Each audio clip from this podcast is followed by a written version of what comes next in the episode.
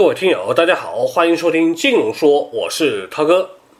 好，那么本周呢是发生了一件比较大的事情，应该这两天大家都知道了，就是关于善林金融出事的这么一个消息。那么它到底对我们有什么样的一个启示，以及我们应该避免什么样的理财平台呢？那么涛哥今天就来说一说这个问题。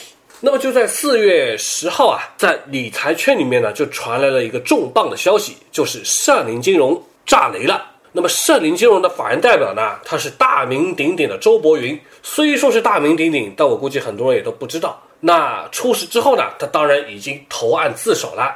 当然你说是自己投案还是被投案啊？这个大家懂的。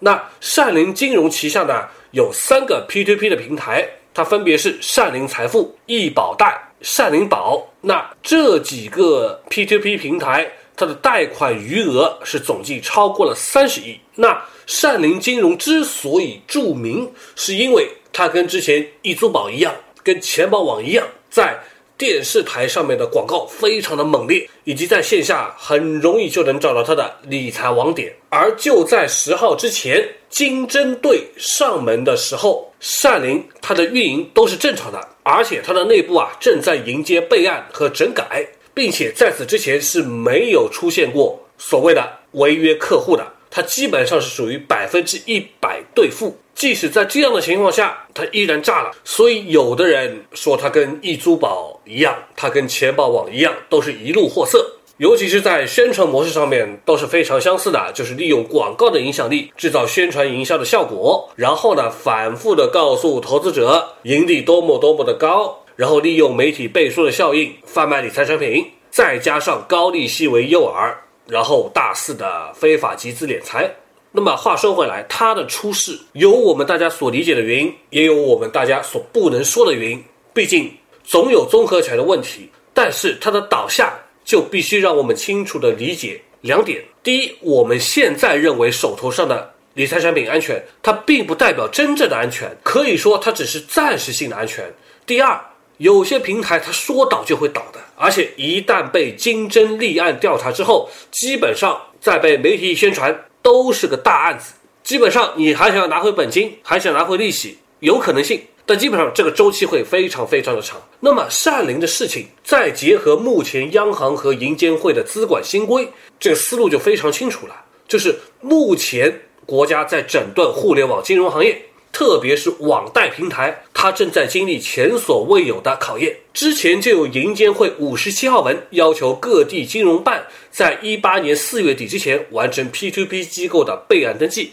六月底前就要全部完成。那么，比 P2P 这个备案更狠的一招是互联网资管二十九号文，它明确的说明互联网资管属于特许经营业务，也就是没有许可、没有金融牌照就不能经营。那这招狠在哪里？要知道，大部分的 P2P 的资产端，它都是以定向委托来投资的，并以或者以收益权转让的方式存在着。什么意思？就是通过集中投资人的资金，通过互联网金融的资产交易的方式去购买各式各样的比较多的类似于债权包。这里也不是说以后债权转让形式的平台就都不要投了，但是风险是一定存在的。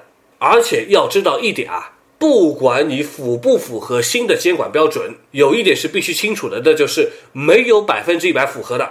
就连百分之一百符合监管标准的银行也是不存在的，只能说这样的机构、这样的平台，它是非常接近于有关部门所立的标准。综合起来说，善林它就是属于一个金针的地雷。什么意思？就是它这个平台正常的发标的物、正常的收回款、正常的提现还能够兑付，但是为什么把它给干掉了？就是因为它是在没有牌照的情况下。做了这些事情，而且还有平台自融的问题。简单来说，就是没有相关的资质就在做这些事情，所以平台就被关停了。那么问题来了，很多时候我们说那些骗人的，就是不还利息、不还本金，然后平台砰一下倒了。那对于这种正常发投资标的、还还款、还按时兑付的理财机构平台，我们怎么办呢？我们能如何避免呢？所以这里面就有几个核心的技巧要非常的清楚了。第一个就是目前阶段要尽量的远离线下理财平台，因为现在监管的重点就是防止网贷平台挪用。投资人的资金，那么线下理财就是一种民间集资的方式，它多数情况下就是有一个资金池的，所以难就难在没有办法监管到募集资金，它有没有出现挪用的情况？不管平台转做 P2P 也好，转做什么也好，包括线下有门店的平台也罢，如果不放心，这个阶段就先不要去，先避而远之，等待整改和备案。这一波过去之后再操作，而这里面也有一个核心，也是希望大家都能够明白的，就是我们大部分的资金要投到哪里去？要投到收益率在行业平均收益率差不多的东西上去，而把小部分的资金用于投到高于行业平均回报的东西上去，这就是减少风险的方式。另外有一点就是我们的投资的时间点要错开。就是我们的投资要分散成好多份，这个月可能投一批，下个月可能投另外一批，再过再下一个月可能投第三批，这样循环下去。每一个标的，每一个投资的产品，它所对应的期限是不一样的，所以在不同的阶段，你就可以陆陆续续的拿回好几笔投资的资金。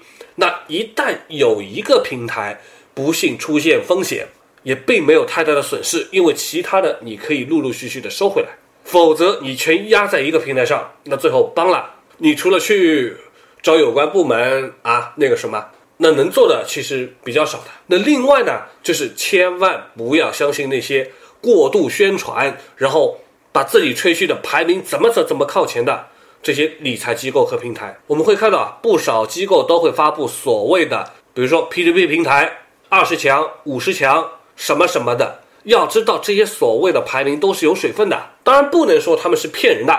但是发榜单的机构他不是菩萨，他不是做慈善，他也要吃饭的。否则这花了那么多时间调查收集，累死累活搞出来干什么？钱从哪里来？这就是大家要明白的这个事情。有些东西它真的只能参考参考，你全部指望，那早晚要完蛋。另外也不要相信所谓的什么。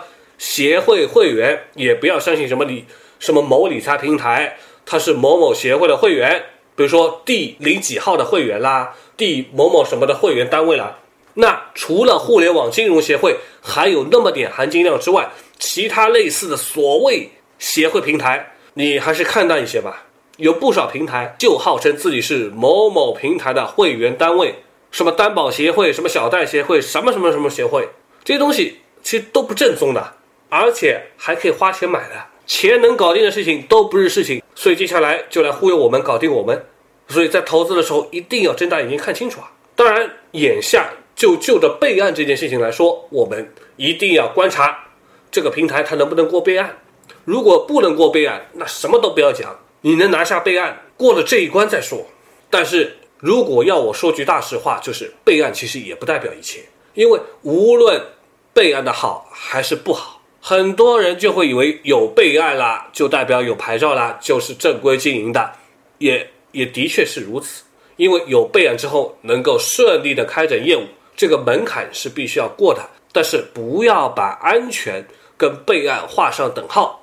什么资金存管也好，有备案也好，你就能说它不会出事吗？就比如之前有一个叫城城理财的城市的城这家平台，二零一七年七月。他就做了海口联合农商银行的存管系统，并且获得了 ICP 经营业务许可。可是最后呢，还是爆了。所以有备案不代表不会出事，只是说他有资质可以做这件事情。这是我们必须睁大眼睛看清楚、想清楚的。所以在当下的时间里面，网贷平台它是存在不确定性的，特别是。在整改还没有结束之前，一定还会有一部分的小平台、大平台爆了的，所以我们要对不知名的平台要更加的谨慎，尤其是在当下的这个环节里面，不应过于着急去投资，也不要投资不熟悉的平台，等过了这个阶段再说。很多问题平台会浮现出来的，所以我们要做的是什么？时刻保持警惕，不要信那些所谓的广告。